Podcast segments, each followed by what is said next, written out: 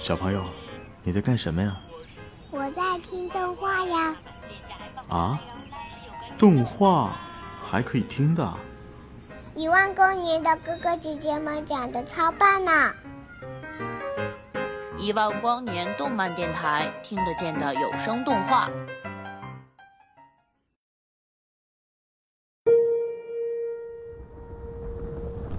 混乱，不连续的画面不断闪过，但他分辨不出哪些是记忆，哪些是现实。大雨滂沱，滚雷在云层中轰鸣，同时有着刺眼的白色闪电划破漆黑的浓云。他感到自己从燃烧着的大地上腾跃而起，飞向漆黑的天际，扎入翻滚的黑色云海。雷霆几次在他身边不断的炸响，一个巨大黑色的影子在莫风的面前时隐时现。云，这时，那影子发出了震耳欲聋的惊涌，低沉和悠长，几乎盖过了周围风景的嘶鸣。接着，那黑色的影子摆动着巨大的尾巴，朝斜上方冲去。不受控制的，它也跟在云鲸身后，借助巨尾摆动产生的气旋，向更高的上空升去。猛然间，耳边的轰鸣消失了，周围的一切忽地遁入无边无际的宁静之中。莫风缓缓地睁开眼睛，看见银色如水的月光洒下，明朗的繁星低垂着头顶清澈的夜空，仿佛伸手可触。下方云层呈现出一种截然不同的状态，像是沉静的海潮平缓的呼吸。在不远处，那头云鲸安静地趴伏在云海的表面，时不时从背部的气孔喷出一阵云气。他深吸一口气，向云鲸靠拢过去，轻手轻脚的，他爬上云鲸的背部，仰面躺在上面。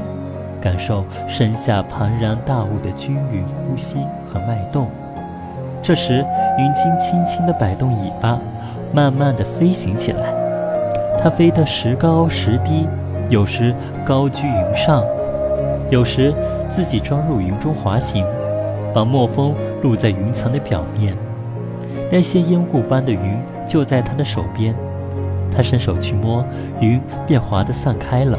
又很快地在他身后合拢，像是泛起了涟漪。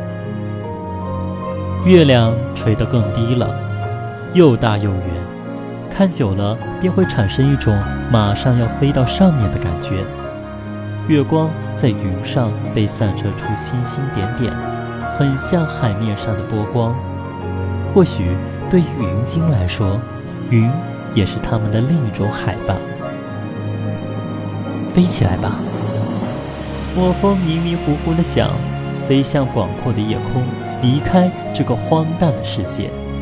接下来的很长一段时间，莫风处于一片昏沉中，他感到自己一动不动地躺着，眼睛蛇睁开，蛇闭上，他能分辨周围的光线由明到暗再到明，但他根本无法挪动一分一毫。这是机体对病毒的应激反应，他只能屈从于它。如果耳边没有轻声的呼唤，他很可能会陷入那昏沉中，一直睡下去，不再醒来。睁开双眼，有光透射进来，能模糊地分辨出是一个人的身影，朦胧地晃动着，可是他什么也看不清楚。索性又闭上了眼睛，沉浸在一片黑暗当中。接下来的一天一夜，他都是在这种无意识的半睡半醒中度过，亮度不断的变化着，但那个身影始终陪伴在他的身边。渐渐的，莫风的意识清醒了一些，他分辨出坐在床头的是一个女孩，同时他也注意到。女孩的腰间是一个浅紫色的挂件，好像是寿国的平民文药。这让她在异国他乡感受到了一丝来之不易的亲切与温暖。又过了许久，他才从眩晕中缓过神来。那女生已经趴在床边睡着了，自己的行李和那根短矛被整整齐齐地摆在房间的角落。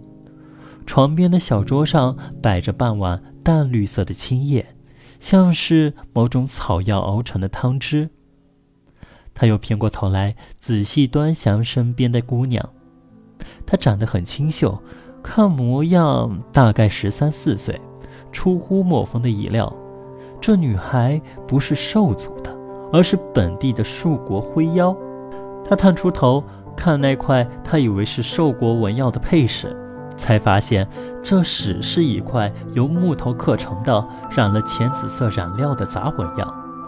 他往床铺的另一头靠了靠，与女生拉开一段距离，然后试图坐起。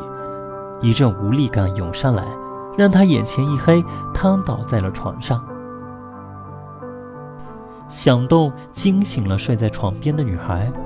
稚嫩而清澈的声音，如同一串悦耳的风铃般的叮铃作响。你的病还没好，不能乱动的。谢谢你。莫风想表达自己的感激，可是声音到了嗓子眼，却变成了嘶哑的呢喃。这没什么。女孩笑了起来。掌柜让我来看看你死了没有。和我来的时候你。还没死，就顺便找了个医生帮你看了看。他是说你没有死，真的是一个奇迹。说着，他站起身来，走在床边的小桌前，拿起那碗药汁。来，趁你还清醒，把药喝了吧。为什么帮我？莫风的声音依旧小得可怜，他伸出手想接过木碗。没有为什么啊。女孩一边说，一边推开莫风的手，把碗口送到莫风的嘴边。我只是觉得，见到有需要帮助的人，就应该去帮一把。我总不能就这样站在你旁边，看着你死掉吧？如果这世界上有一半的人能像你这样，那这个世界会变得多美好呀！莫风一边想，一边咽下药汁。至少不会有这种漫天的战火吧？不知怎地，莫风感觉到口中残余下的药汁泛出了阵阵的甜意。哦，对了，莫风突然想起了什么，于是问道：“你，你的名字是？”叫我刘雯吧。那女孩又笑了起来。